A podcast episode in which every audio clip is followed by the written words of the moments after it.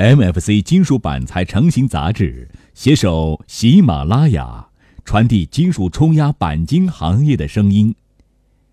亲爱的朋友，大家好，本期欢迎您收听刊登在新一期杂志上的文章：美国有哪些行业人员在锐减？哪些行业在大发展？作者吴军。从1776年瓦特发明万用蒸汽机之后。每一次工业革命都会淘汰掉很多人，甚至是整个行业。乐观的经济学家认为，总会有新的行业诞生，或者是某些行业的扩大。但是从全球的范围来看，有三个问题始终无法解决：第一，很多地区丢掉的工作永远回不来，至少到今天依然如此；第二，即便是在受益的地区，完成劳动力分布的转化。至少需要一代人，甚至需要两代人的时间。第三，新的职业未必比过去老的职业挣钱更多。这些问题我们姑且留给政治家去解决。我们来看看接下来哪些行业的人正在丢失饭碗，哪些行业的人数在增加。我们使用的都是美国的数据，主要来自于美国劳工统计局 （BLS）。也包括 Market Watch、华尔街日报、财经新闻网站等媒体。时间呢是从二零零七年到二零一六年，大约十年时间。因此呢，这反映的是美国的情况。中国的情况肯定有所不同，但趋势也差不到哪里去。我们先说一下人员萎缩的行业。先说说正在迅速萎缩的行业以及萎缩的速度。各个数据源分类比较细，我们先将它综合了一下，分为了五大类。制造业萎缩比例在百分之四十二至百分之六十五。制造业萎缩有三个原因：第一，美国一些企业过分强调全球化和自身利益，从而带来的产业空心化。比如纺织业以及室内饰品，特别是窗帘制作等等，这些行业在美国雇员在过去的十年减少了百分之四十四以上。你可能会奇怪，为什么窗帘制作被单拿出来？因为这在美国是很大的市场。中国人一般在房子上花钱多，但是在家具和内饰上舍不得花钱。而美国人在家居上花的钱应该不少于购房款的百分之十，窗帘等内饰则在百分之三到百分之五左右。也就是说，买一个两千万美元的房子，需要花二十万美元买家具，十万美元做窗帘等等。在美国买二手房时，不用看这个家庭的照片，只要看家居和窗帘，就知道住的是美国人还是中国人了。这些市场的规模其实并没有缩小，但是就业人数少了快一半，因为工作岗位交给了中国人。因此呢，资本家挣钱更多了，但是和老百姓地区经济无关。这一大类的制造业还有钢铁的制造、各种消费品的制造等等。第二，很多设备不再有市场了，首当其冲的是办公设备。即包括打印机、传真机，也包括文具、贺卡以及与之颇为关联的印刷等等，他们的雇员缩减了百分之四十二以上。这部分工作没了，怪不得中国人的头上，因为这是职场信息化和智能化的结果，特别是云端运算服务的兴起，让大家不再需要传真机、复印机了，甚至不再需要文具了。我看到今天国内还有很多企业做差异化的文具，其实这个大方向的路会越走越窄。每年我收到的各种精致的文具，永远也用不完，家里也摆不下，最后都送给了慈善机构。这类萎缩的行业还包括传统电信设备的制造，因为大家都在用移动设备了。第三，因为技术进步，现在一个人能顶过去几个人用。这类萎缩掉的制造业是机械制造和精密制造，简单讲就是机器比人做得更好。二零零七年至二零一六年的就业资料显示，有二十五种产业正迅速没落。过去十年来，流失的员工比率最高的将近百分之九十，最低的也有百分之四十二。第二类，各类销售和租赁萎缩百分之四十五至百分之九十二。我们通常理解零售业销售是电商和在线服务所致，这是一个重要原因，但只是一个原因。这一类的就业萎缩速度惊人，DVD 等租赁业务萎缩掉了百分之九十二，这个好理解。但是图书馆工作人员也少了百分之八十，你可能就想不到了，因为在有了 LOT，也就是物联网技术和电子标签之后，现在 take out 是自动的。至于百货店在关门，这就不用说了。你已经看到了，除了受到电商和在线服务冲击，还有一个重要原因是制造业本身不存在了，销售也就不存在了。比如办公用品不用了，那文具店也就关门了；没有了纸质媒体和杂志，那报刊亭也就不存在了。第三个原因是自我服务程度的提升。什么是自我服务呢？比如说，五十年前，美国的加油站需要有专人给予加油服务。这件事儿三十年前在大部分州都变成了自己刷卡加油。二十年前收过桥费是人工的，今天绝大部分收费站要么是在站口扫描 EZ 杠 Pass，要么拍张车牌照片回头补交钱，这就是自我服务。在很多商场里已经是自己扫描商品，自己来付钱，它不是自动服务，而是消费者自己参与，但是。不需要员工了。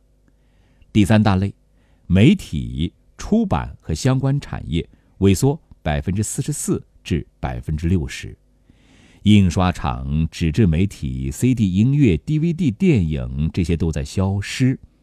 有趣的是，电子化的同类产品至今没有获得当年的营业额，因此这些行业不仅仅是就业人数在萎缩，即使成功转型，整个市场规模。也在萎缩，这说明大家花在这方面的时间在大幅度减少。这实际上是互联网对于他们带来的根本性冲击。也就是说，他们即使有了互联网思维，主动转型也是死路一条。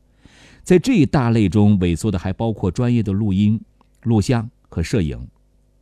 在过去，平民百姓没有那些专业设备，也缺乏录影、录像和摄影的专业技能，很多事情做不了。今天呢，很多个人使用的音像器材和专业人士没有差别，甚至是更好。个人的录音、录像和摄影水平和很多专业人士也没有差异，因此很多机构不再雇佣专业人士录制拍摄了。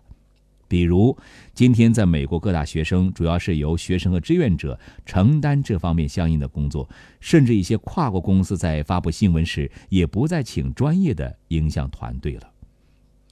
MFC 深切感受到了媒体的发展，现在呢，各大公司均有自媒体，有专业的人员进行维护，所以媒体从业人员发展的幅度在萎缩。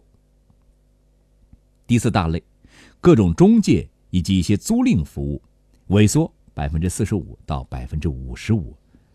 这大类呢，包括职业中介，也就是俗称的猎头，还有房地产中介、贷款中介、旅行社、二手车销售等等。在我们很多人眼里，技术革命是让制造业萎缩，服务业增加的。哎，对不起，正在进行的智能革命是全方位的。那种过去靠信息不对称获得的饭碗，在带宽不断增加的今天，又将丢失掉。此外呢，有两类服务，我也把它们归并到这一大类中，因为不想搞出太多的大类。一个呢是为雇主和雇员服务的人，包括单位里的 HR 和秘书，单位外的处理保险、退休金、福利等相应的机构，这类人员减少了百分之四十八。甚至一些公司里的财务都在外包。另一个是某些租赁业务，比如低端婚纱和礼服的租赁店关掉了百分之四十七，因为大家都在网上买来自中国一次性的礼服，因此很多时候共享并非是唯一的方向。在一些行业，甚至是反其道而行之，是以一次性的消费取代共享。第五大类金融服务。在它的一些细分领域啊，萎缩了百分之四十三至百分之四十六。在金融业中受到冲击最大的是营业厅，这个您应该已经充分感受到了吧？因为很多交易可以在线进行，不用去营业厅了。但接下来大家注意不到的是贷款业务，这里面除了智能化使得贷款变得简单了之外，还有个原因是美国老百姓对银行贷款的意愿在下降，这可能和上一次导致金融危机的房地产泡沫破碎有关。很多人是欠了一屁股债之后，对贷款这件事儿啊心有余悸。美国在过去的十年里，经济在扩张，但是贷款数量下降了百分之三十六，从业人员减少了百分之四十六。当然，在中国，至少目前不是这个状况。不过，值得注意的是，这种行业可能生意说没有就没有了。更让你想不到的是，过去金饭碗中的金饭碗，股票和证券交易员的人数少了百分之四十三。原因很简单，美国今天百分之九十左右的交易都是。机器完成的，很多人问我，机器人是否能炒股啊？这件事儿，美国在三十多年前就开始普及了。今天各个基金之间其实不是人在对决，而是他们背后的机器人在对决。你可以认为是大的金融机构里都有自己的机器人。在钣金冲压行业，ATM 机生产代表性的上市公司近期披露业绩下滑严重。主要原因是 ATM 机的增加数量大量的减少。此外呢，还有很多政府部门的工作，主要是服务性的，也在丢失工作。顺便说一句，很多人一想到金融就觉得能挣大钱，金融行业确实能挣大钱，但不等于从业者能挣到大钱，这是两回事儿。这就形同于 iPhone 产品呢挣了大钱，但是制造 iPhone 的打工妹可没有。在上述这些行业中，并没有一些人所担心的会丢失工作的医疗行业，甚至没有出租车行业。这说明实际情况和我们想象的预测是有差距的。当然，当市场和理论不一致时，市场永远是正确的。另外呢，从这些数据中我们能看到两点：首先，一个行业走下坡路的速度远比我们想象的要快。第二，不要认为智能时代凡是和服务挂钩的职业就安全，因此危机感和居安思危总是必要的。好，接下来呢，我们跟您谈一谈发展较快的行业。通常有消失的行业，就会有新诞生和发展的行业。后者不仅是年轻人就业时可以关注的，而且做生意的人也应该考虑利用好那些商机。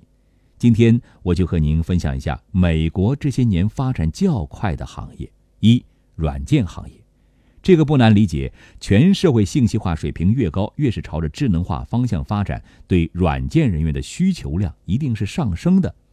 软件从业人员数量增加的原因。一方面是创业公司的数量在剧增，另一方面是大公司一直在招人，而他们招人的目的其实不同。创业公司招人是因为看到了 IT 产业格局正在发生变化，想赶上新的一次浪潮，这个可以理解。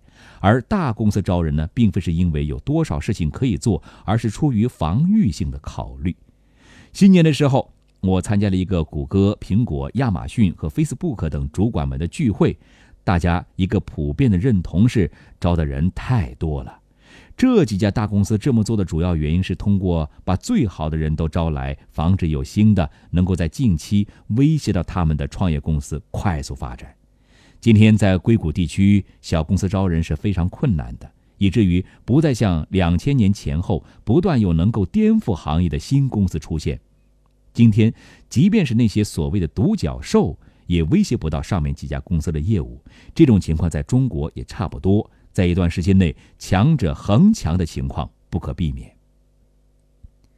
由于创业公司和大公司共同的作用，美国的软件工程师数量在过去的五年增长了百分之二十，在接下来的五年估计还会增长百分之十七。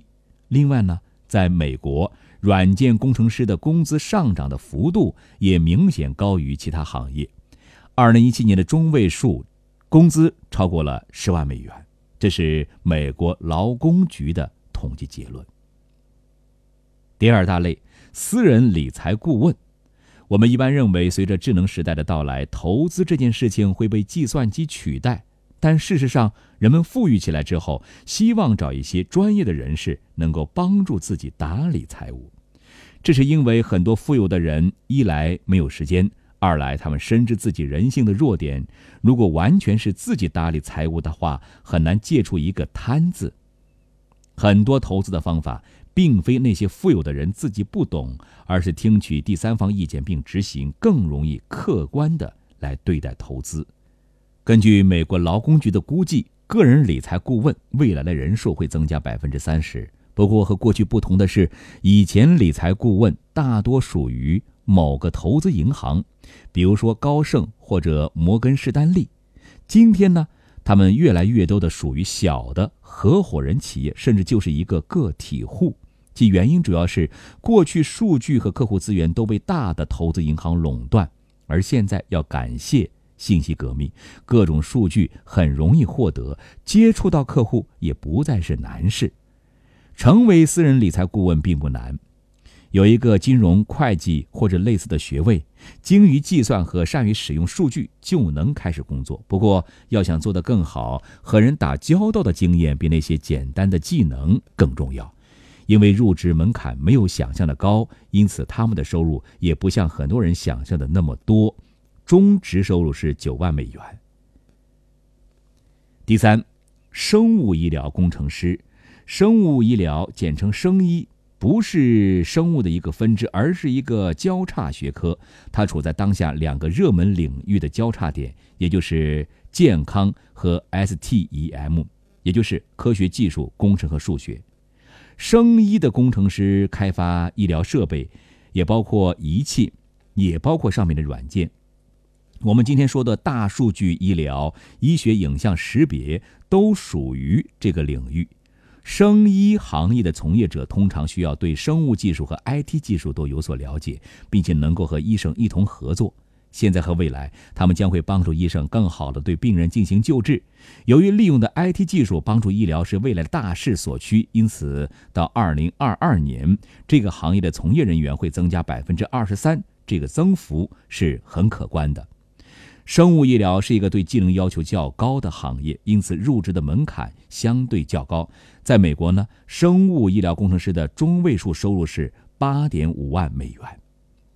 第三大类，环境工程师，环境是一个大问题，这件事儿越来越受到大家的重视，而且在短期内还不可能得到很好的解决。因此，未来环境工程会是一个继续发展的行业，而且不会因为 IT 技术革命而消失。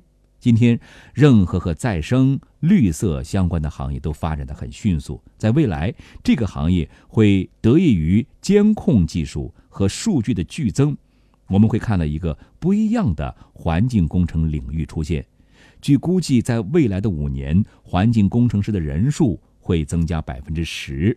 环境工程呢，也是一个入职门槛较高的行业，收入在工程师中位居中上。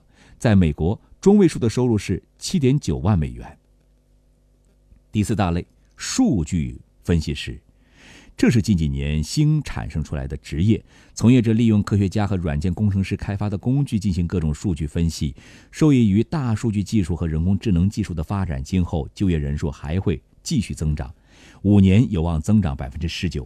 这个行业入职门槛并不像想象的那么高，有一定的数学基础和工程素养就可以了。美国目前数据分析师的中值收入是六点三万美元。第五大类，护士、理疗师和药剂师。美国劳工部将上述三个职业分开了。事实上，他们需要的专业技能都不同，但是因为他们都属于健康行业，我把他们合并到了一起。护士这个行业在美国受尊重的程度是很多中国人想不到的，因为在国内护士的地位并不是非常高。但是在美国呢，护士已经连续很多年被评为最值得信赖的人群。其次是警察和教师。虽然很多人觉得未来有了机器人照顾病人这件事儿，或许会有机器人取代，但事实正好相反，大部分人还是喜欢由人来照顾自己。另外啊，护士的收入并不低，中位数收入是六点八万美元，超过数据分析师。在未来的五年里，护士不仅不会减少，而且还会增加百分之十六。社会上对理疗师和药剂师的需求对护士的需求类似，其就业增长的根本原因在于社会不断的老龄化，对医疗保健的需求越来越大。另外，这些行业不会受技术革命的冲击。第六大类，健身教练。社会上对健身教练的需求和对理财的顾问的需求类似。当人们有了钱，就会希望有专业的人士为自己服务。不过，健身教练在美国的收入并不高，只有三点八万美元，还没有脱离贫困线。从这些正在扩张的职业来看呢，有这样三个特点：第一，直接受益于智能革命，比如软件工程师和生意工程师都是如此；第二，直接为个人提供个性化的服务，比如理财顾问和健身教练；第三，和健康相关，这不仅包括了医疗行业，而且环保其实也对人类健康有好处。至于现在许多炙手可热的行业，比如医生、公司管理者等等，就业前景既不乐观。也不悲观。好了，朋友们，MFC 之所以转载这样一篇文章，是因为它所涉及的行业就是我们冲压钣金服务的行业。我们作为拥有大量 OEM、ODM 的厂商，我们的设备虽然在变化，但是我们的服务行业更是在变革。及时攻关新型行业的装备制造，就能在发展中取得优势。好，感谢您收听 MFC 金属板材成型杂志的音频节目，我们下期再会。